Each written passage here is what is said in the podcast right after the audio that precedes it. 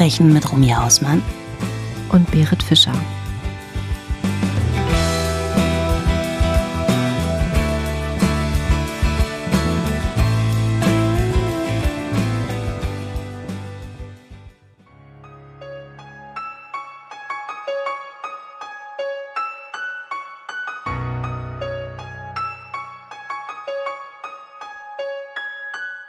Komm, wir spielen Verstecken.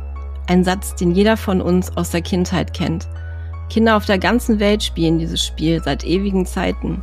Es geht um Spannung, um Schnelligkeit, um Taktik und natürlich auch Spaß. Normalerweise hat das Spiel einen harmlosen Ausgang. Aber es gibt auch Situationen, da geht währenddessen etwas gewaltig schief. Am 24. Februar 2020 geht gegen 1 Uhr mittags ein Notruf bei der Polizei in Winter Park, Orange County, Florida ein.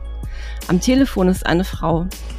Die Beamtin am anderen Ende fragt, was der Grund für ihren Notruf ist. Die Frau am Telefon heißt Sarah Boone. Sie sagt, dass ihr Freund tot sei. Sofort verbindet die Beamtin das Gespräch zu ihrem zuständigen Kollegen. Was Sarah dann erzählt, können die Beamten kaum glauben. Es geht um ein Versteckspiel mit tödlichem Ausgang. Und damit herzlich willkommen, liebe Buddy und liebe Crime Buddies, zu einer neuen Folge von RB, a True Crime Talk mit Romy Hausmann und Berit Fischer. Heidewitzka, Herr Kapitän, also der erste Satz, komm, wir spielen Verstecken und den hast du auch noch so betont, weißt du, so absolut ruhig. Gott sei Dank hast du, hast du gerade gelesen, hast nicht mein Gesicht gesehen, weil ich selber gemerkt habe, wie mir, wie mir der Kiefer runterklappt. Nee, habe ich wirklich nicht mitgekriegt. oh, es ist gruselig. Also allein der erste Satz, ich bin so angegruselt. Also mir steht hier alles zu Berge, was hier stehen kann. Ja, der Fall ist auch echt gruselig, das muss ich wirklich sagen. Und genau deswegen möchte ich auch erstmal vorab eine Triggerwarnung aussprechen. Denn im heutigen Fall geht es nämlich um häusliche Gewalt, um Alkoholkonsum und extreme Grausamkeit. Und für alle, die empfindlich gegenüber diesen Themen sind, würde ich empfehlen, überspringt diese Folge auf jeden Fall. Und falls jemand von euch, egal ob ihr ein Mann oder eine Frau seid, von häuslicher Gewalt betroffen sein solltet, bitte sucht euch Hilfe. Es gibt ein offizielles Hilfstelefon und die Nummer findet ihr im Internet. So, Buddy, ich habe dir ja gesagt, du kennst den Fall, beziehungsweise nicht im Detail, aber äh, im Ansatz. Wir hatten uns neulich schon mal ganz kurz darüber unterhalten. Und ich muss sagen, bei der Recherche standen mir sämtliche Haare zu Berge. Es ist wirklich eine so furchtbare Geschichte und es gibt ganz viel Videomaterial, was ich mir natürlich auch angeguckt habe. Und im ersten Moment, wo ich das Videomaterial gesehen habe, vor allen Dingen ein bestimmtes Video, beziehungsweise eher doch ein Video, habe ich echt überlegt, ob ich diesen Fall überhaupt machen möchte, weil mich das so gestresst hat und ja, ich war so entsetzt und so geschockt, dass ich wirklich eigentlich Abstand davon nehmen wollte. Ich weiß, welchen Fall du meinst, weil wir haben den uns vor kurzem über WhatsApp hin und her geschuddelt, aber nur die Überschriften, nur die Schlagzeilen, weil keiner von uns sich so richtig rangetraut hat. Und ich weiß noch, es ist, es ist noch gar nicht so lange her, da habe ich dir diese Schlagzeile geschickt hatte aber selber den Artikel gar nicht angeklickt und, und habe dir irgendwie so ein ganz erschrockenes Emoji dazu äh, gebastelt. Genau. Weil ich irgendwie so dachte, nicht euer Ernst, das ist doch schon wieder sowas, was nicht in der Realität passiert. Ich weiß jetzt gar nicht, ob ich mich in Anführungszeichen äh, darüber freue, dass du den Fall heute machst, aber letzten Endes, glaube ich, ist es doch gut, dass wir darüber sprechen, weil auch gerade das Thema häusliche Gewalt ist so ein wichtiges und das, ähm, man nimmt das manchmal gar nicht so wahr. Es gibt jede Menge Beziehungen, auch toxische Beziehungen, egal ob das, ob das Opfer letzten Endes dann eine Frau oder ein Mann ist. Ne? Also man redet ganz oft nur über die Frauen, aber es gibt unfassbar viele Männer auch, die Opfer häuslicher Gewalt sind. Die sind manchmal in so einem Strudel drin. Das ist so eine Normalität. Die würden vielleicht auch gar nicht sagen, ich werde hier Gewalt gewalttätig angepackt oder so, ne? Das mhm. ist mal ein mhm. Schubser, das ist mal irgendwie, manchmal ist das auch nur verbal. Und manche Leute verstehen gar nicht, wie ihre Situation ist. Und das kann natürlich in so einem Strudel dann auch ganz schnell eskalieren. Deswegen, letzten Endes, glaube ich, ist es doch gut, dass wir heute über den Fall Sarah Boone sprechen. Ja, das sehe ich ganz genauso. Gut, dann lege ich mal los, würde ich sagen. Winter Park, Orange County, Florida eine kleine Stadt mit knapp 30.000 Einwohnern in der Nähe von Orlando. Orlando ist, glaube ich, vielen Begriff wegen Disneyland. Hier lernen sich Anfang 2017 die damals 39-jährige Sarah Boone und der gleichaltrige, und jetzt kommt's, also er heißt, glaube ich, Jorge Torres, also es ist ein spanischer Name, aber in den Videos hörst du auch, wie Sarah selber und auch die Ermittler ihn George nennen. Ach, wie schade. Ich finde ja Roche. Ich finde, weißt du, das ist ja so, das macht ja, glaube ich, gleich so ein bisschen Flamenco-Lust. Wobei, das ist natürlich hier auch völlig falsch am äh, Fehler am Platz. Deswegen belassen wir es bei George, würde ich sagen. Also ich wäre auch sehr dankbar für George, weil wenn ich jetzt die ganze Zeit tausendmal Jorge sagen muss, ich glaube, dann bin ich A heiser und B äh, kriege ich das, glaube ich, auf die Dauer nicht hin. Das ist mir zu anstrengend. Also ich nenne klar. ihn jetzt mal George. Ja. Hier lernen sich Anfang 2017 die damals 39-jährige Sarah Boone und der gleichaltrige George Torres kennen und lieben. Schon kurze Zeit nach dem Kennenlernen zieht George bei Sarah ein in das Apartment Nummer 3 in 4748 Friends Court. Das ist in der Nähe der Aloma Avenue und North Goldenrod Road. Die Wohngegend sieht zumindest von oben sehr schön aus. Ich habe mir das mal angeguckt auf Google Maps. Ähm, das ist sehr grün, an einem kleinen See gelegen, der heißt Perch Lake, aber in der unmittelbaren Umgebung sind noch mehrere kleinere Seen. Also ich finde, das sieht ganz idyllisch aus. Sarah war vorher bereits verheiratet gewesen, ist aber geschieden und hat zusammen mit ihrem Ex-Mann einen Sohn. Sarah beschreibt sich selbst als intelligent und als liebende Mutter. Nachbarn sagen über Sarah, sie sei sehr sympathisch und kommunikativ. Also die haben auch öfter mit ihr gequatscht und da war alles ganz unauffällig und ganz normal. Warte mal kurz. Aber sie, sie beschreibt sich selber als intelligent? Ja, sie hat wohl in irgendeiner Aussage erzählt, dass sie super gut in der Schule war als Kind. Also sie hätte immer nur Einsen geschrieben. Ah ja. Naja gut, man hm. darf ja auch mal stolz sein auf seine ja, Leistung. Ist in Ordnung. Okay. Kann man sehen, wie man will. Also ich würde sowas jetzt, glaube ich, auch nicht unbedingt über mich selbst sagen. Du in der Grundschule, ne? Da hatte ich irgendwie die, da hatte ich eine Auszeichnung fürs schöne Lesen und noch so ein Gummibärchen-Badge oder so. Naja, egal. Okay, Sarah. Mhm. Ja, so hat sie sich zumindest beschrieben. Aber sie hat auch noch eine andere Seite, wie sich später herausstellen wird. Sarahs Sohn lebt sogar für einige Zeit bei Sarah und George und George kümmert sich ganz rührend mit um den Jungen und die Nachbarn sehen auch ab und an, wie er mit Sarahs Sohn draußen vor dem Apartment spielt. Auch George hat Kinder aus einer vorangegangenen Ehe und was nach außen hin wie eine rosarote Patchwork-Familienidylle aussieht, ist in Wahrheit nicht ganz so unbefleckt. Denn George hat eine kriminelle Vergangenheit mit diversen Gefängnisaufenthalten. Unter mhm. anderem aufgrund häuslicher Gewalt. Mhm. Sarah scheint das in ihrer ersten Verliebtheit egal zu sein, aber als der Alltag in der Beziehung einkehrt, Buddy, wird es schnell gewalttätig zwischen den beiden.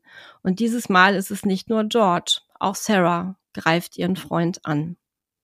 Bei den beiden ist unter anderem viel Eifersucht im Spiel. Und so eskaliert die Situation eines Abends im Jahr 2018, als Sarah und George in einer Bar sind. Sarah unterhält sich dort mit einem anderen Mann und George flippt total aus. Er wird mega wütend. Und Sarah berichtet den Ermittlern später, dass George sie, als sie wieder zu Hause waren, die Treppe innerhalb des Apartments, also es war wohl über zwei Ebenen, hochgeschliffen hätte und hätte ihr ein blaues Auge verpasst. George aber sagt etwas ganz anderes aus. Sarah habe ihn die Treppe hochverfolgt und ihn dann oben fast bis zur Bewusstlosigkeit gewürgt. Er habe sich heftig gewehrt und nach ihr getreten und dabei aus Versehen ihr Gesicht getroffen. Er mhm. sagt, wenn er sich nicht gewehrt hätte, hätte sie ihn getötet. Sarah wird daraufhin verhaftet, denn aufgrund der Verletzungen, die George aufweist, vor allem seine Würgemale am Hals, ist es für die Ermittler eindeutig, dass Sarahs Aussage nicht der Wahrheit entsprechen kann. Im Juli 2018 wird sie wegen häuslicher Gewalt und Strangulation angeklagt. Es bleibt allerdings nicht bei diesem einen Vorfall. Häusliche Gewalt ist bei dem Paar bald an der Tagesordnung und die Polizei muss regelmäßig im Friends Court anrücken. Oh, ich möchte noch mal ganz kurz, ich möchte noch mal ganz kurz rein, mhm. ehrlich gesagt. Ja, klar. Leute, bitte trennt euch. Wenn ihr das Gefühl habt, ihr müsst einander hauen, lasst es, trennt euch. Das ist, ich habe so eine Gänsehaut, Buddy, gerade schon wieder, mhm. weil das, weil ich finde, das ist schon so nah an der Eskalation. Ich meine, weißt du, du trittst dir gegenseitig ins Gesicht, du wirkst dich. Was ist denn da los? Ich meine, mega toxisch. Das muss man doch merken eigentlich, dass das nicht unbedingt ein gesundes Beziehungsleben ist. Ja, zum Thema toxische Beziehung und auch Co-Abhängigkeit komme ich auch gleich nochmal. Mhm, mh. Genau. Also die Nachbarn haben das auch mitbekommen, ne? Also da war wohl regelmäßig Alarm, die haben das auch teilweise gehört. Ist halt die Frage, ne? Was willst du machen, wenn du, stell dir mal vor, du hast als Nachbarn so ein Paar und du hörst das. Also ich würde schon was unternehmen. Ich würde auch die Polizei rufen. Ist halt immer die Frage, inwieweit und wie sehr hängt man sich dann mit rein, ne? Ja, ja, gut, aber wenn du das mitbekommst, wenn da Geschrei ist, weißt du, ja, und, und das wirklich nicht darum geht, ich bin mal gerade sauer und ich sag dir mal irgendwas Dummes ins Gesicht oder werf eine Vase nach dir, weißt du, sondern wenn das wirklich so krass körperlich ist, ich würde immer die Polizei rufen. Und ich glaube, man kann das auch nochmal so festhalten. Wir rufen viel zu wenig die Polizei. Ja. Weißt du, so, weil wir immer denken so, mein Gott, was, was sollen denn quasi die Betroffenen von uns denken, dass wir neugierige Nachbarn sind, dass wir uns einmischen, die Polizei hält uns vielleicht für albern und wir kriegen da noch einen Verweis, weil wir irgendwie den Notruf blockiert haben oder so. Ich glaube, das ist nicht so. Mhm. Ich glaube, es, es gibt immer immer noch diese ganz krasse Hürde, wirklich bei seltsamen Beobachtungen oder bei, wenn man auch was hört, das Thema hatten wir zwei auch schon mal, ne? Was ist, wenn du irgendwie ein komisches, wenn du einen Schrei hörst? So, ne? Dass es da immer noch so diese Hemmschwelle gibt, die Polizei wirklich zu informieren, aber letzten Endes lieber einmal zu oft als zu wenig. Ja, das sehe ich genauso. Es ist, ja, ich glaube auch, dass es da eine hohe Hemmschwelle gibt. Ne? Ich habe dir auch schon erzählt, dass hier, also ich hatte mal so ein Paar, die wohnten hier im Parallelweg, in der Parallelstraße. Ich glaube, mittlerweile ist sie weggezogen, weil es ist jetzt schon seit ein paar Jahren Ruhe, aber vor ein paar Jahren war das tatsächlich so, vor allen Dingen im Sommer, wenn du nachts dann mit offenem Fenster geschlafen hast, dann ging das da los oder auch am, am frühen Abend hatten wir es mal plötzlich ein Geschrei draußen. Sämtliche Nachbarn waren sofort im Garten und ich konnte es von hier oben sehr gut beobachten, weil ich halt auf alle drauf gucke. Und dann sind die aber auch zum Teil nach vorne gegangen und haben geguckt. Und dann war er eben wieder mit ihr da am Schreien und hat sie bedroht und ist auch handgreiflich geworden. Und es war so laut. Und dann kam halt auch die Polizei. Also die, alle Leute haben irgendwie parallel die Polizei angerufen. Und das war auch absolut richtig so. Ja. Zurück zu George und Sarah. George wird zum Beispiel in 2019 gleich dreimal wegen häuslicher Gewalt verhaftet. Nach der ersten Entlassung bekommt er Auflagen vom Gericht, dass er kein Alkohol und auch keine Drogen konsumieren darf und dass er sich Sarah gegenüber nicht aggressiv verhalten darf. Daher zieht George erst einmal aus dem gemeinsamen Apartment aus. Doch kurze Zeit später, Anfang September 2019, verstößt er gegen die Auflagen. Laut Sarah taucht er spät abends am Apartment auf und tritt die Tür ein. Danach geht er zu Sarah ins Schlafzimmer hoch, beleidigt sie angeblich und schlägt sie. Wie gesagt, so lautet zumindest Sarahs Aussage. Sie ruft daraufhin die Polizei und George wird wieder verhaftet. Nach seiner Entlassung aus dem Gefängnis kommen die beiden aber wieder zusammen und er zieht erneut in das Apartment ein. Du merkst also, das Thema hatten wir ja gerade schon. Es ist ein ständiges Auf und Ab, also eine extrem toxische Beziehung. Mal sagen sie auch gegeneinander aus, dann wieder nicht. Und trotz allem führen sie die Beziehung fort auf einer sehr inkonsistenten Basis und vielleicht auch in einer Art Co-Abhängigkeit. Diese Co-Abhängigkeit kann viele Gründe haben, wie zum Beispiel blinde Liebe, Alkohol oder Drogensucht, Geld, Macht, Sex oder ein geringes Selbstwertgefühl. Und es ist wirklich ganz schwer, und das hast du ja vorhin auch schon genauso gesagt, für diese Menschen, die in so einer toxischen Beziehung stecken oder auch in einer Co-Abhängigkeit, das ist super schwer, das einmal überhaupt richtig zu reflektieren und dann auch sich selbst zu sagen, ich muss aus dieser Beziehung raus. Ich frage mich nur immer, weißt du, ähm, gut, ich bin da drin und ich sehe gar nicht, dass es normal ist, weil es für mich Alltag ist und für mich ist es Normalität. Genau. Ich denke mir nur immer, gerade ähm, George und Sarah, die haben ja auch schon andere Beziehungen gehabt, weißt du? Und ich meine, möglicherweise waren die dann auch gewalttätig und die kennen das überhaupt nicht anders, weil wenn sie jemals irgendeine Art von gesunder Beziehung geführt hätten, dann würden sie ja eigentlich merken, dass das jetzt irgendwie nicht normal ist. Weil ich glaube, viele Leute verwechseln das tatsächlich auch mit Leidenschaft weißt du? Das fängt ja schon an mit, mit Eifersucht, ne? So, und, und dann packt er mich vielleicht an und ich nehme das fast noch irgendwie als Liebesbeweis oder so. Ich glaube auch, das ist so ein, hatte ich vorhin schon gesagt, so ein ganz gefährlicher Strudel. Mhm. Aber ich denke mir dann auch, weißt du, er war so weit, dass er sagt, er zieht auch aus. Also an diesem Punkt muss er ja auch wirklich mal klar gesehen haben. Und dann kommt er wieder zurück. Ja, schwer zu sagen. Ne? Also ich habe das auch gedacht, vor allen Dingen im Hinblick darauf, dass auch noch der Ex-Mann von Sarah auf der Bildfläche erscheint. Also der ist auch auf ähm, diesem Videomaterial von der Bodycam der Officer zu sehen. Und auf den komme ich auch später nochmal, aber der erscheint mir wirklich relativ normal. Das ist ein ganz anderer Typ als George, zumindest also ich habe ja von George nur Fotos gesehen, aber George sieht halt wirklich, ohne das jetzt bewerten zu wollen, also ich entschuldige mich schon mal vorab, aber für mich sieht George auf den Fotos schon aus wie so ein kleiner Gangster irgendwie aus so einer kleinen Stadt in Florida ich finde, der hat auch schon so einen ziemlich aggressiven Gesichtsausdruck. Also er hat sehr harte Gesichtszüge. Mhm. Ich kann mich aber auch täuschen. Und wenn ich dann den Ex-Mann von Sarah sehe, der ein komplett anderer Typ ist, der sieht aus wie so ein gemütlicher Daddy.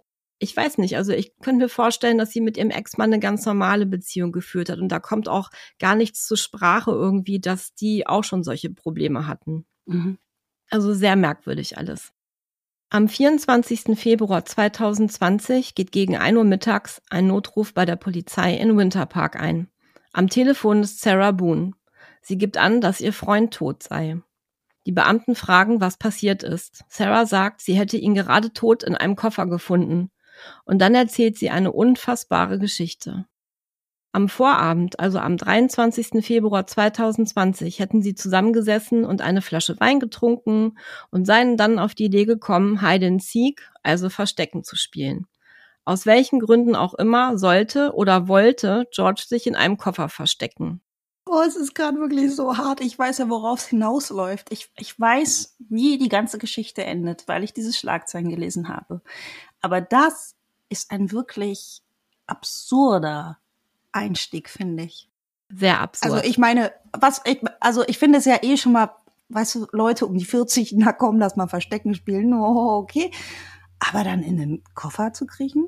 Mhm. Also wann bist du das letzte Mal in den Koffer gekrabbelt? Soweit ich weiß, noch nie, Gott sei Dank. Und ich würde es auch nicht tun. Ja. Zumal würde ich da auch gar nicht Fall reinpassen. Nicht. Das ist ja auch noch eine Frage, wie groß war denn der Koffer oder wie klein war Ja, George? da komme ich, da komme ich noch drauf. Okay. Kurze Randbemerkung nochmal von mir. Wir haben ja eben schon drüber gesprochen. Also ich finde es extrem merkwürdig, dass Sarah, also außer diese Idee vom Verstecken spielen, die ich eh schon völlig Banane finde, hier finde ich extrem merkwürdig, dass Sarah ihm auch noch quasi hilft, sich im Koffer zu verstecken, da sie ihn ja eigentlich suchen soll. Also ich kenne Versteckspiel so.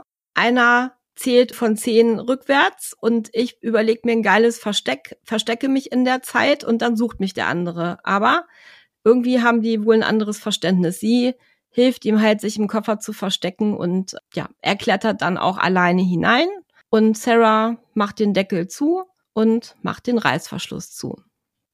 Nochmal kurz zum Koffer. Der Koffer ist groß, also zumindest wirkt es so auf dem Video. Also der hat so für mich die Größe für, weißt du, so ein Koffer, den man für so einen zwei- bis dreiwöchigen Urlaub wählen würde. Es ist aber kein Hartschalenkoffer, soweit ich das sehen kann da komme ich auch später nochmal drauf, sondern aus diesem dehnbaren Material mit einem rundum Reißverschluss. George steigt also in den Koffer und Sarah macht den Reißverschluss von außen zu. Sie sagt aus, danach schläft sie angeblich aus Versehen ein. Als sie am nächsten Tag, dem 24. Februar, gegen 11.30 Uhr aufwacht, bleibt sie erst noch im Bett liegen und wundert sich dann aber irgendwann, dass es so ruhig ist im Apartment und denkt halt, wo ist ein George? Sie denkt, irgendwie sitzt er wohl unten am Laptop. Und dann geht sie die Treppe hinunter und sucht ihn und ihr Blick fällt plötzlich auf den Koffer.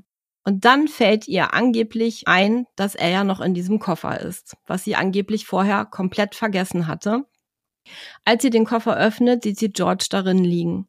Er ist blau angelaufen und Blut rinnt aus seinem Mundwinkel. Daraufhin hätte sie ihn aus dem Koffer gezogen und versucht, ihn wiederzubeleben, aber ohne Erfolg. Sofort werden Ermittler und Rettungsfahrzeuge zu dem Apartment von Sarah und George geschickt. Als sie dort ankommen, steht Sarah draußen vor der Tür.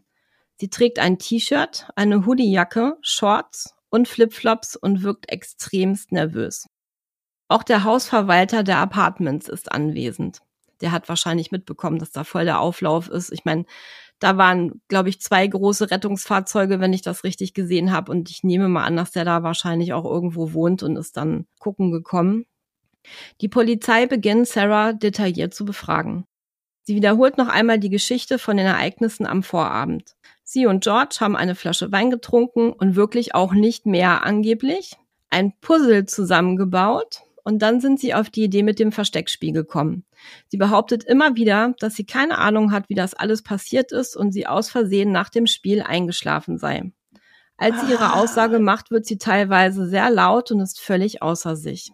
Also ich werde gerade so völlig in meiner Menschlichkeit gefordert, weil ich höre das so und ich finde es so absurd, dass ich diesen Impuls habe zu lachen. Weißt du, wenn dir jemand sagt, wir haben dann Verstecken gespielt und er war dann im Koffer, ja und davor haben wir noch gepuzzelt und ups, dann habe ich mich halt hingelegt und habe total vergessen, dass ich meinen Freund in den Koffer geschlossen habe. Das ist für mich gerade so ein Ding, ich möchte lachen. Es geht natürlich nicht, weil ich einfach weiß, dass dieser Mensch gestorben ist, so, ne? Ja. Aber das ist so, dass sie das auch so erzählt. Also, da, da, ich weiß nicht, vielleicht ist sie deswegen nervös, weil sie selber weiß, wie absurd das klingt, weil das, das glaubt dir doch kein Mensch. Also sie steht halt draußen vor dem Apartment mit der Beamtin und ist halt echt wirklich aufgelöst, ne? Also zumindest sieht es so aus. Sie reißt ihre Augen auf, während sie das erzählt und wirkt halt auf den ersten Blick erstmal, ja, völlig geschockt. Wer sich ebenfalls draußen vor dem Apartment befindet, ist Sarahs Ex-Ehemann Brian. Sarah gibt an, dass sie ihn angerufen und gebeten hat, herzukommen, da sie nicht gewusst habe, was sie machen soll. Die Polizistin, die Sarah befragt, schirmt die beiden erst einmal voneinander ab, damit sie Sarah alleine befragen kann. Und Sarah ruft ihrem Ex-Mann aber zu, dass er auf jeden Fall da bleiben soll. Also der Brian, ihr Ex-Mann, der steht halt draußen auch vor dem Apartment und ist so an sein Auto gelehnt und Sarah darf sich nicht mit ihm unterhalten, weil eben diese Befragung beginnt, damit halt einfach vermieden wird, dass sie sich eventuell noch irgendwie absprechen. Von Beginn an versucht Sarah immer wieder in das Apartment zu kommen. Sie behauptet, sie bräuchte dringend etwas zu trinken und dass ihre Dose mit Dr. Pepper, das ist so ein Erfrischungsgetränk, dass ihre Dose mit Dr. Pepper auf dem Küchentresen stehen würde. Die Polizistin bleibt während der Befragung sehr professionell und ruhig, man muss sie ja auch, während Sarah immer mehr die Fassung verliert. Sarah behauptet, dass sie zuerst vermutet hat, dass George im Koffer einen Herzinfarkt hatte und die Polizistin fragt daher nach seiner körperlichen Verfassung, die aber laut Sarah in Ordnung gewesen sein soll. Also ihr ist nicht bekannt, dass er irgendwelche Vorerkrankungen hatte oder Medikamente nehmen musste. Die Polizistin geht kurz ins Apartment und als sie wieder rauskommt, fragt Sarah wieder nach ihrer Dr. Pepper Dose. Aber die Beamtin sagt, dass es momentan nicht möglich sei, da sie aufgrund der Spurensicherung natürlich nichts aus dem Apartment entfernen darf. Jetzt fängt Sarah an zu zittern, also ihre Hände zittern, das siehst du auch. Und sie setzt sich auf die Bordsteinkante und fragt immer wieder nach Wasser. Es ist natürlich auch sehr warm, ne? Die Beamtin geht rüber zu Sarahs Mann und befragt nun ihn. Er ist während der Befragung sehr ruhig und entspannt.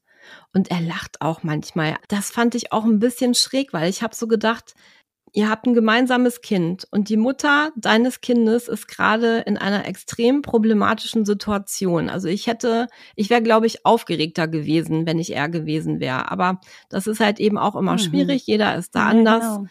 Und manche Leute lachen auch aus Nervosität. Ne? Also was ich ganz genau. seltsam finde, ist ihre Obsession auf Dr. Pepper. Ne? Also wer liebt's nicht? Aber du hast ja schon sehr extrem den Eindruck, es ist irgendwas noch in dem Apartment, worauf sie Zugriff haben will oder was sie da jetzt schnell noch rausschleusen will. Genau, das war auch mein Eindruck. Also wie gesagt, ich möchte das auch jetzt nicht bewerten, aber wenn ich meinen Eindruck mal schildern darf, kam es mir auch so vor, als wenn sie irgendwie eine Gelegenheit gesucht hat, nochmal ins mhm. Apartment zu kommen und vielleicht irgendwas zu entfernen oder verschwinden zu lassen. Ich weiß es nicht. Ihr Ex-Mann selbst hatte gegen 11.30 Uhr mittags versucht, Sarah zu erreichen, weil er etwas mit ihr klären wollte. Was genau konnte ich nicht richtig verstehen. Also in dem Video, da ist es auch sehr windig und dieser Wind überlagert manchmal den Ton. Also das war schon sehr schwierig, da überhaupt irgendwas rauszuhören im Detail. Wie gesagt, sie ging aber nicht ans Handy. Aber Sarah ruft ihn dann zurück und zwar so gegen 12.49 Uhr und berichtet ihm, was passiert ist. Er ist natürlich total erschrocken. Er fährt sofort zu ihr und sagt ihr, dass sie 911 anrufen soll, was sie auch tut. 911, what is the location of your emergency? 4748 France Court, apartment 3. 4748, what's the street name? France, F-R-A-N-T-Z. And the apartment number? Three. Is this a police or medical? My boyfriend is dead. Okay, send the line for the fire department. Do not hang up.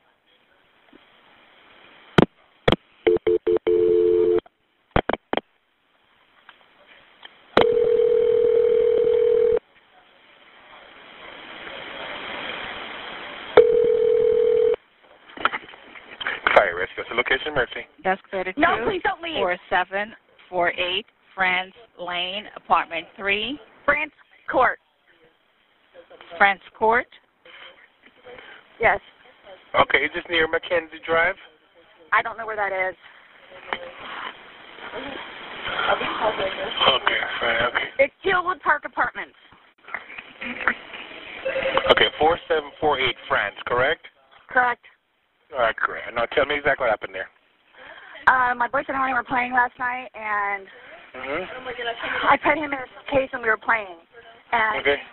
like kind of hide and seek kind of thing. So I fell asleep and I woke up and he was dead in the suitcase. So I don't know what happened. I don't know what happened. So, den Notruf haben wir gerade gehört. Und Sarahs Ex-Mann berichtet der Beamtin weiter, dass er George von vorherigen Treffen kennt und dass Sarah und George eine bewegte Vergangenheit haben und schon mehrmals die Polizei wegen häuslicher Gewalt anrücken musste. Man muss dazu sagen, dass Brian, also Sarahs Ex-Mann, auch nur so kurz ein Stück die Straße weiter runter wohnt, also nicht so Mhm. weit entfernt und der hat das halt natürlich auch immer mitbekommen. Er berichtet auch, dass er in das Apartment gegangen sei, also als Sarah ihn dann angerufen hatte, aber er hätte den Koffer mit George drin nicht gesehen. Er wäre also nicht im Wohnzimmer gewesen, er hat wohl weiter vorne irgendwie gestanden im Apartment und er hätte seiner Meinung nach auch nichts angefasst. Also es ging halt darum, dass er befragt wurde, ob er da irgendwie vielleicht Spuren hinterlassen hätte. Mhm. Der gemeinsame Sohn von Sarah und Brian, der zu dem Zeitpunkt neun Jahre alt ist, befindet sich in der Schule. Anschließend geht die Beamtin wieder zu Sarah und nimmt Georges Personalien und auch die von Sarah auf. Die Beamtin fasst Sarahs Aussage, was am Abend des 23. Februars passiert ist, noch einmal kurz zusammen. Sarah behauptet wieder, dass George von sich aus in den Koffer gestiegen sei und sie es beide lustig fanden und sie hätten darüber gelacht. Dann sei sie gegen 0.30 Uhr nach oben in das Schlafzimmer gegangen und sei aus Versehen eingeschlafen. Am nächsten Morgen war sie schon länger wach, hatte aber angeblich völlig vergessen, dass George immer noch in dem Koffer sei. Gegen 12.30 Uhr sei sie dann, hatte ich ja vorhin schon erwähnt, hinuntergegangen und hat ihn dann im Koffer gefunden. Anschließend fragt Sarah die Beamtin wieder nach Wasser und trinkt dann aber aus einem Wasseranschluss, der sich außen am Haus befindet. Und danach fragt sie, ob sie eine von den Zigaretten haben kann, die im Apartment liegen. Die will da wieder rein, ne? Mhm. Echt krass, ja. Ja, voll. Die Beamtin erklärt ihr wiederholt, dass momentan nichts aus dem Apartment entfernt werden darf. Also da denkst du auch so, die redet mit einer Parkuhr, ne? Also sie hat es Mhm. ihr, ich weiß gar nicht, wie oft erklärt und Sarah versucht es irgendwie immer wieder. Währenddessen geht die Spurensicherung im Apartment weiter. Und wieder fragt Sarah die Beamtin nach einer Zigarette und sagt, dass diese im Apartment liegen würden. Also weißt du, was mich sehr erstaunt? Dafür, dass Sarah, wie wir alle wissen, ja so gut in der Grundschule war, kommt einem das ein bisschen dämlich gerade vor, ne? Ja, sie wird ihren Grund haben, nehme ich mal an. Ne? Sie ist auch sehr penetrant. Die Beamtin verneint auch dieses Mal. Also die hat echt eine Engelsgeduld. Ich glaube, mir wäre schon echt, äh, ich weiß nicht, ich hätte jetzt fast gesagt, der Arsch geplatzt. Darf ich sowas sagen? ja. ja, ne? Wir sind ja unter uns. Ja, wir haben es auch angegeben, dass wir, wie heißt es, explicit Content haben. Das ist Mhm. äh, vermerkt. Die Beamten klären weiter, die Sachlage besprechen sich und Sarah wird zunehmend nervöser. Mittlerweile sitzt sie im Schneidersitz auf der Erde und wird panisch. Sie hat Angst davor, was als nächstes passiert und fragt nach einem Update. Ein Beamter sagt ihr, dass ein Detective auf dem Weg zum Apartment ist. Also man muss sich das mal vorstellen. Ich habe es ja nun gesehen. Da ist eine riesen Entourage vor diesem Apartment mittlerweile aufgelaufen. Also die Rettungsfahrzeuge, die ganzen Polizeifahrzeuge, die Officer. Jetzt sind die Detectives auf dem Weg. Und wenn man dann da so sitzt als Sarah, ich glaube, da würde ich dann auch langsam, also würde mir echt der Stift gehen an ihrer Stelle. Und das ist auch so. Nach kurzer Zeit kommen gleich mehrere Ermittler am Apartment an und befragen Sarah noch einmal nach dem genauen Ablauf des Abends. Also sie muss das immer und immer wieder erzählen. Ja, wahrscheinlich, weil die, weil die auch äh, denken, Mädchen, das kann doch nicht sein. Also ich glaube, die haben genau diesen Effekt wie wir auch. So, du stehst da und denkst, nein, sowas passiert nicht, das ist zu absurd. Ja. Aber sie ist sehr straight mit ihrer Story, ne? Also sie weicht da auch überhaupt gar nicht von ab und es ist immer wieder das Gleiche, was sie erzählt. Ja, sie war ja auch gut in der Schule, weißt du? Also die Intelligenz hat sie ja dann, dass sie bei ihrer, dass sie konsistent in ihrer Geschichte bleiben kann. Genau. Und sie erzählt wieder die gleiche Geschichte. Die Ermittler erklären ihr dann, dass sie nun in das Apartment gehen und dort alles untersuchen werden. Die sagen ihr auch, dass ein forensisches Ermittlerteam ebenfalls anwesend sein wird. Sie fragen auch nochmal nach Georges Gesundheitsgeschichte und ob er Medikamente nehmen musste. Aber Sarah sagt, dass mit ihm alles okay war und sie keine Kenntnis davon hat, dass er irgendwelche Medikamente genommen hat. Danach sprechen sie Sarah auf Alkoholmissbrauch an, aber Sarah sagt, dass das nicht der Fall war und sie nur ab und zu etwas getrunken hätten. Auch Drogen hätten sie nicht genommen. Allerdings berichtet sie, dass George vor etwa zweieinhalb Jahren eine Gesichtsoperation hatte, und zwar deswegen, weil er bei einem Streit mit seinem Bruder schwere Gesichtsverletzungen davongetragen hat. Also die haben sich wohl so in die Haare gekriegt, den Grund weiß ich nicht, dass sie handgreiflich geworden sind und dann hat er voll was abgekriegt und das äh, wurde dann wohl rekonstruiert. Dann fragen die Ermittler, wo der Koffer normalerweise im Apartment aufbewahrt wird, also ob er irgendwo so richtig verstaut ist oder ob der immer irgendwo offen rumliegt. Und Sarah sagt, dass der Koffer an dem Abend im Wohnzimmer lag, weil sie Sachen für eine Spendenaktion zusammengesucht hat und diese Sachen im Koffer verstauen wollte. Und George hatte ihr dabei geholfen. Die Ermittler fragen dann, in welcher Position George in dem Koffer gelegen hätte. Sarah sagt aus, er hätte zusammengekauert auf der Seite gelegen. Sie macht es auch nach in diesem Video. Du siehst sie aber nicht, weil sie halt auf der Erde sitzt und die Ermittler vor ihr stehen. Ja, wie so ein Fötus wahrscheinlich. Ne? Ja. So, also ich glaube, das ist auch die einzige Möglichkeit, wie du da annähernd reinpassen kannst. Ich habe auch überlegt, George kann nicht so groß gewesen sein. Mhm. Also er sieht auch Mhm. sehr schmal aus auf den Fotos, zumindest so vom Gesicht her. Du hast halt leider kein Ganzkörperfoto von ihm, gibt es nicht, habe ich gesucht. Aber ich finde, er sieht schmal aus. Aber wie groß der jetzt war, es lässt sich leider irgendwie nicht rausrecherchieren. Trotzdem finde ich das völlig irre, wenn ich ehrlich bin. Also ich habe auch so einen Riesenkoffer, wenn ich auch auf Tour bin. Das ist ein Monster und ich bin ein sehr kleiner Mensch. Ich bin ja auch nur 1,60 und so ein Spargeli. Aber wenn ich mir überlege, ich sollte in diesen Koffer. Mhm. Weißt du, also ich glaube, selbst wenn ich das mega lustig fände, ich hätte voll einen Tee und es käme mir wie eine super gute Idee vor. Also nochmal, ich wüsste gar nicht, wie viel ich trinken müsste, dass ich auf so eine Idee käme. Aber selbst wenn, das geht nicht so einfach. Du musst dich doch da komplett abwürgeln. Das muss doch anstrengend sein, dich da so zusammen zu knicken und zu beugen. Also ich glaube, da würde mir ja spätestens die Lust schon vergehen und ich würde sagen, komm, lass den Scheiß, wir puzzeln noch was oder so. Dann fragt Sarah, wann die Ermittler die Familie von George über seinen Tod informieren. Die wohnen wohl auch nur die Straße runter. Und sie sagt, dass sie sich für ihn fürchtet und Angst um ihr Leben hat. Sie erzählt daraufhin, dass Georges Familie sie noch nie mochte, sie nie akzeptiert hat und sie als, und ich, sorry, wenn ich jetzt gleich lachen muss, die Familie von George hat sie als Blue-Eyed White Devil bezeichnet. Das war wohl ihr Spitzname. Also der blauäugige weiße Teufel. Später ändert sie diesen Ausdruck übrigens ab in Blue-Eyed White Dragon, also Drache. Ich möchte jetzt auch nicht irgendwas vorwegnehmen, ne? aber Sarah, ich glaube, es wird nicht besser, nachdem du George in einem Koffer erstickt hast. Nee, das wird es nicht, definitiv nicht. Sarah glaubt, dass Georges Familie, die nicht weit weg vom Apartment wohnt, wie ich gerade schon sagte, sie umbringen wird, wenn sie von Georges Tod erfahren. Sarahs Stimme kippt und sie sagt immer wieder, they are going to kill me. Sie werden mich umbringen. Sie werden nicht verstehen, dass das nicht geplant, sondern ein Unfall war. Die Ermittler gehen nun ins Haus. Sarah sitzt weiterhin draußen auf der Erde. Doch plötzlich steht sie auf und kommt an die Absperrung. Die haben natürlich alles hier schon mit diesem gelben Do Not Cross Band abgesperrt und sie möchte mit jemandem sprechen. Sie fragt, ob die Ermittlungen schon etwas ergeben haben und was nun mit George passiert. Die Ermittler kommen dann wieder raus und erklären ihr, dass George Leiche nach Beendigung der Untersuchung in die Gerichtsmedizin gebracht wird und dass die Obduktion gleich für den nächsten Morgen angesetzt ist. Dann würde man mehr Klarheit bezüglich der Todesursache haben. Und du merkst, sie wird immer nervöser und nervöser. Darf ich mal ganz kurz was äh, fragen? Ich weiß nicht, ob du es recherchieren konntest. War er bekleidet oder war er nackt Das- im Koffer? Weiß ich tatsächlich nicht. Also das wurde gar nicht erwähnt, stimmt. Okay, dann gehen wir davon aus, dass er bekleidet war, ne? Denke Ich ich, mal, weil mal sonst wäre das wahrscheinlich veröffentlicht worden. Weil, weißt du, was Mhm. mir so ein bisschen eingefallen ist bei dieser ganzen Absurdität? Es gibt auch so ganz krasse so Sexspiele, die so mit äh, almost Erstickung arbeiten. Ne? Mir Mhm. ist so David Carradine äh, eingefallen, der sich in so einem Wandschrank stranguliert hat. Also weißt du so, und das kam mir gerade noch in den Sinn.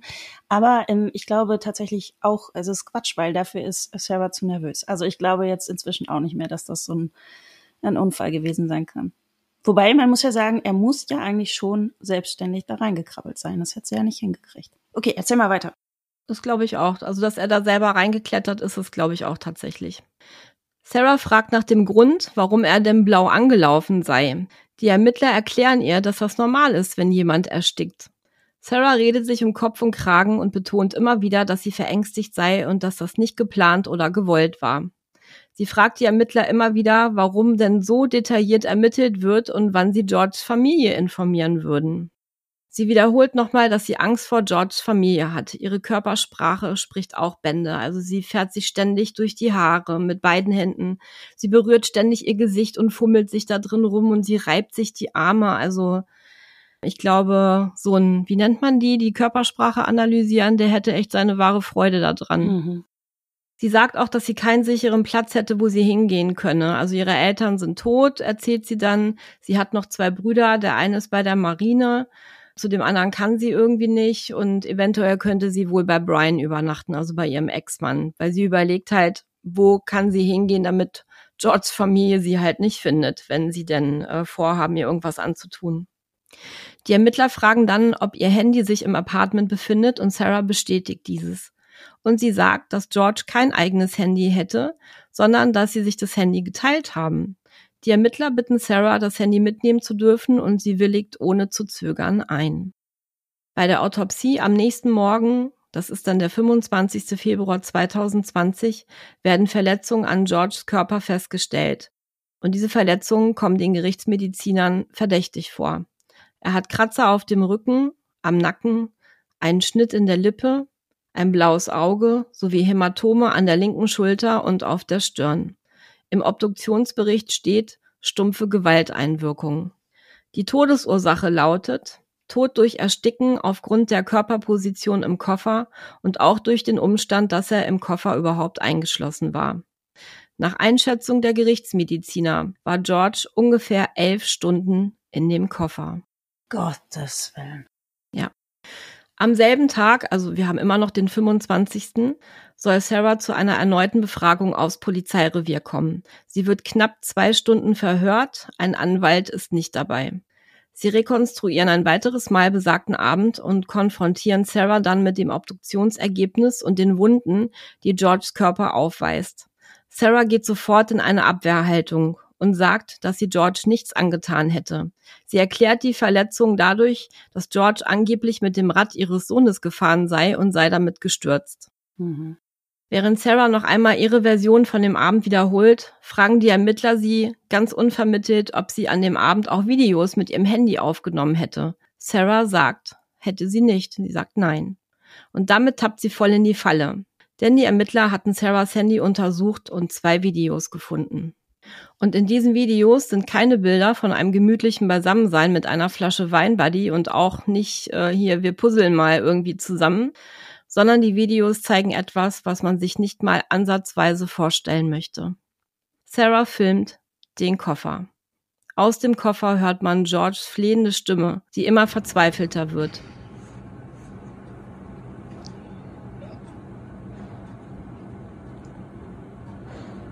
Sarah.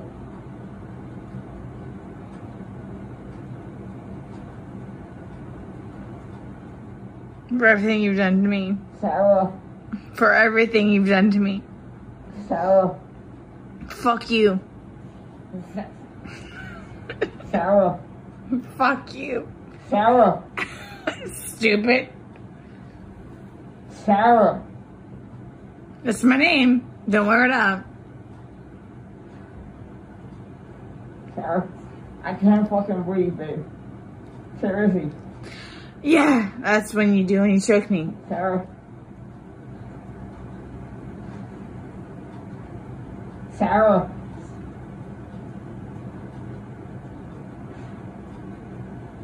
Sarah.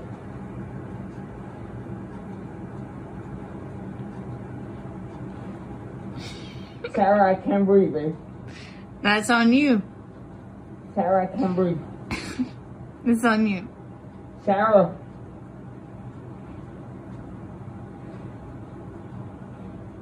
Real ransom.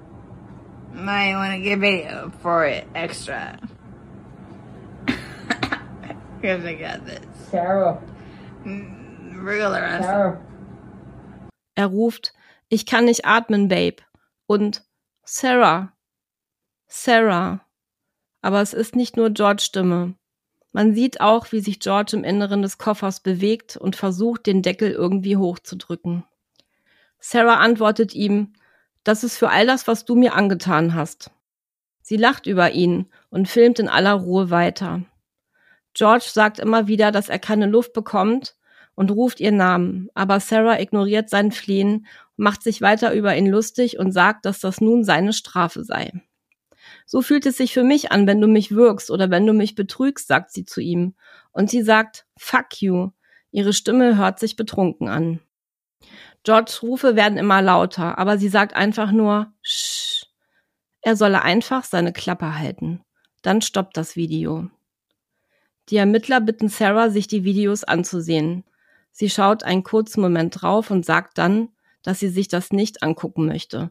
Sie könne sich angeblich auch überhaupt nicht daran erinnern, diese Videos gemacht zu haben.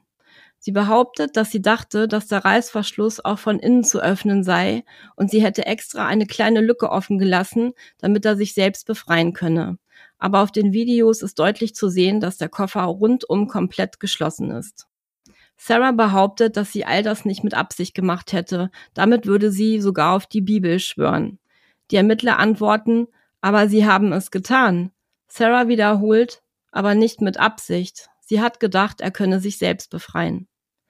Im Anschluss wird Sarah noch im Verhörraum verhaftet. Die Anklage lautet auf Mord zweiten Grades. Ich frag mich halt, Buddy, wie betrunken kann man nach einer halben Flasche Wein sein? Also Ja. wenn ich so an meine Ja. Wild Times denke, so Anfang 20, Ende 20 vielleicht auch noch, na eher Anfang 20. Und wir haben irgendwie vorgeglüht, bevor wir in eine Disse gegangen sind oder so. Ja, da haben wir dann auch Wein getrunken und das auch nicht gerade wenig. Aber ganz ehrlich, nach einer halben Flasche bin ich nicht so betrunken, dass ich nicht mehr weiß, was ich tue. Naja, wenn du nicht mehr weißt, was du tust, hast du ja einen Blackout. Nur Ja. hast du einen Blackout. Bist du fähig, dieses Handy in der Hand zu halten, den Aufnahmeknopf zu finden? Bist du fähig, noch Sätze von dir zu geben? Du hast gesagt, sie hat gelallt, man hat das schon gehört. So, aber ganz ehrlich, wenn ich einen Blackout habe, dann liege ich wahrscheinlich wie ein Käfer auf dem Rücken und bewege mich irgendwie gar nicht mehr. Hm. Kriege ich dann diese Leistungen, die sie ja doch noch vollbracht hat, kriege ich das hin, wenn ich wirklich so viel getrunken habe, dass ich mich nicht mehr in, äh, erinnern kann, dass ich einen kompletten Filmriss habe. Also das ist, es schreit halt auch so nach Sadismus. Ne? So, Mhm. Was ich erstaunlich doch finde, ist, dass sie nicht geschnallt hat. Ich meine, sie hat ja ihr Handy ausgehändigt. Hat sie denn in dem Moment wirklich vergessen, dass sie das gedreht hat? Das würde ja ihre These so ein bisschen unterstützen. Oder hat sie gedacht, die gucken da nur, mit wem ich telefoniert habe? Also was hat sie sich da gedacht? Auf der anderen Seite ist Sarah wirklich so klug. Also wir haben ja auch vorhin gesehen, so in ihrer naja, wie sie immer wieder versucht hat, in das Apartment zu kommen und es einfach so deutlich war, nein, Mädchen, du kommst da nicht rein. Sie hat es nicht gelassen. Also vielleicht ist sie doch nicht so die allerhellste Kerze auf der Torte, obwohl, wie wir wissen, sie war ja sehr gut in der Schule. Aber irgendwie so richtig fügt sich das für mich auch nicht so zusammen. Ne? Also ich finde es ganz schrecklich, diese Situation. Und ich meine, dass sie dann sagt, okay, sie hat da einen Spalt offen gelassen. Ich glaube, das hat sie wirklich nur noch gemacht, um sich zu versuchen, sich selber den Arsch zu retten, weil natürlich nicht. Wenn du einen Spalt gelassen hättest, Mädel, ja, dann hätte er doch nicht geschrie geschrien, hol mich da raus, ich ersticke. Ja, dann hätte er einfach irgendwie da seinen Arm durchgewurstelt, hätte da rumgefummelt und wäre natürlich diesem Koffer auch wieder entstiegen. Also das ist wirklich allerschlimmster Sadismus. Ich bin so fassungslos ernsthaft. Also ich glaube ja auch kein Wort und ich habe irgendwie den Eindruck gehabt, dass sie vielleicht ins Apartment wollte, um eben an ihr Handy zu kommen. Auf der anderen Seite, ja, klar muss ihr irgendwie bewusst ja, das war gewesen auch mein sein. Gedanke, aber Mhm. dann eben hätte ihr ja auch klar sein müssen, wenn sie das Handy aushändigt, dass sie das finden werden. Genau, das waren auch meine Gedanken. Die Gerichtsverhandlung war erst für November 2022 angesetzt und wurde dann aber auf Juli 2023 und dann aber jetzt nochmal auf Oktober 2023 verschoben. Im Januar 2023 fand eine Vorverhandlung statt, in der Sarahs Anwalt dem Richter sagte, dass er für Sarahs Verteidigung in der Hauptverhandlung das Argument der Battered Spouse Defense anbringen wird. Dieser Begriff ist eher auch als, ich habe das gegoogelt, Battered Woman Syndrome geläufig und bedeutet so viel wie Syndrom der misshandelten Frau. In letzter Zeit hat sich der Begriff aber immer mehr geändert zu Battered Spouse Syndrome, da es nicht nur häusliche Gewalt gegen Frauen, sondern auch gegen Männer gibt. Das hatten wir ja ganz am Anfang vorhin das Thema. Und Spouse bedeutet übersetzt Ehepartner.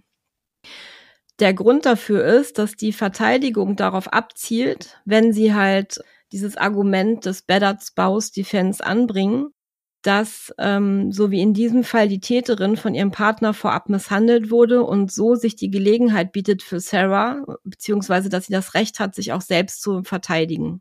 Wobei ich meine, in dem Moment, die haben sich ja anscheinend beide nichts gegeben. Wobei ich schon so ein kleines Ungleichgewicht, ehrlich gesagt, wittere. Also wir wissen ja auch, dass George hatte ja auch Anzeigen wegen häuslicher Gewalt. Also der hat wahrscheinlich auch irgendwie mal gerne zugepackt oder getreten oder geprügelt. Wir wissen ja aber, dass Sarah dem in nichts nachgestanden ist und dass sie ihm auch schon ins Gesicht getreten hat. Ich finde es schwierig in dem Moment, weil George hatte ja die Verletzungen an dem Abend. Weil ich gehe nicht davon aus, weil sonst hättest du es gerade erzählt, dass auch Sarah von diesem Abend, weiß ich nicht, ein blaues Auge davon getragen hätte oder Würgemale hätte oder ein paar Kratzer. Dann könntest du ja sagen, dass es in irgendeiner Form eskaliert, weißt du, und sie hat dann einfach nicht mehr den Punkt gekriegt, wo sie gemerkt hat, jetzt muss ich aufhören, jetzt wäre die einzige Konsequenz, dass er mir da wegstirbt. Mhm. Das finde ich in dem Moment auch schwierig als Argument. Weißt du, also hätte die jetzt noch, äh, wär, wären die zum Tatort gekommen und die hätte ein blaues Auge gehabt, wäre das vielleicht auch noch was anderes. Ja, ich glaube, die zielen eher darauf ab von den Vorfällen, die eben so 2018, 2019 passiert haben, sind. Genau. Mhm. Also sie hatte auch eine Verletzung, er hat ihr mal aufs Ohr gehauen wohl. Also es war schon so, dass sie auch was abgekriegt hat. Ne? Seitdem Sarah in Haft sitzt, hat sie schon mehrere verzweifelte Briefe geschrieben, in denen sie die fehlende Kommunikation zum Richter oder auch zu ihrem Verteidiger bemängelt hat. Der Verteidiger sagte aber bereits in der Anhörung im Januar, dass sich der Fall und auch die Gespräche mit Sarah extrem schwierig gestalten und er noch Zeit bräuchte.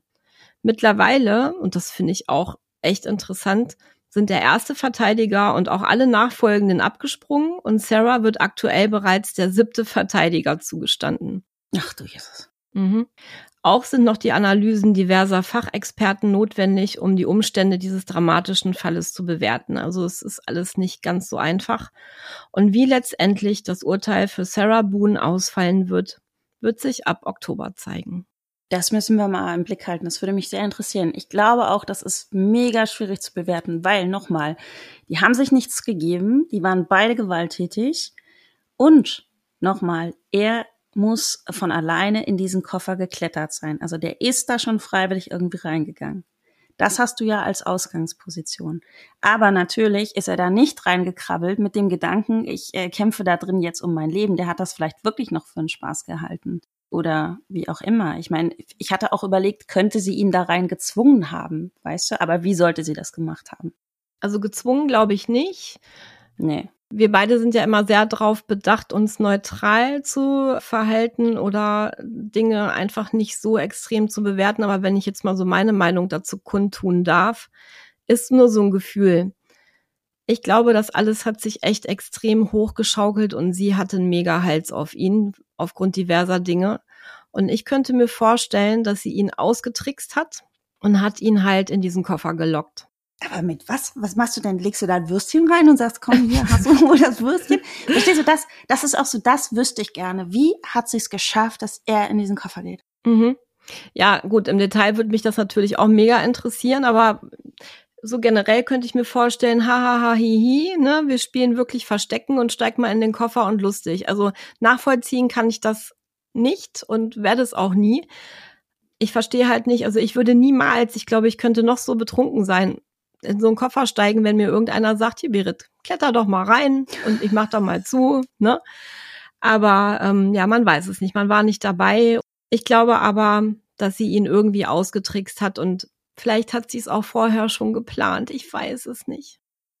Ich glaube nicht, ehrlich gesagt, weil ich glaube, das hast du gar nicht auf dem Schirm. Also wir haben ja alle so eine gewisse Vorstellungskraft. Wenn wir einen, einen Mord planen, ja, dann fällt dir vielleicht eine Schusswaffe, ein Messer, was auch immer, Gift. Aber ich glaube, es ist nicht der Koffer, der dir in den Sinn kommt. So, ich, ich glaube, das hat sich entwickelt. Ich glaube, die hatte wirklich eine immense Freude an diesen Momenten, wo er da drin steckte, gestrampelt und geweint hat. Ich mhm. glaube, das hat ihr richtig was gegeben. Ich glaube, geplant war es nicht. Aber wie sie sich natürlich schuldig gemacht hat, ist ja ganz klar. Sie hat ihn da nicht mehr rausgeholt. So, ne? Aber geplant glaube ich nicht, weil das ist zu weit weg von der menschlichen Vorstellungskraft. Dir fällt nicht ein, ein Koffer, wenn du irgendwie denkst, wie werde ich den jetzt los?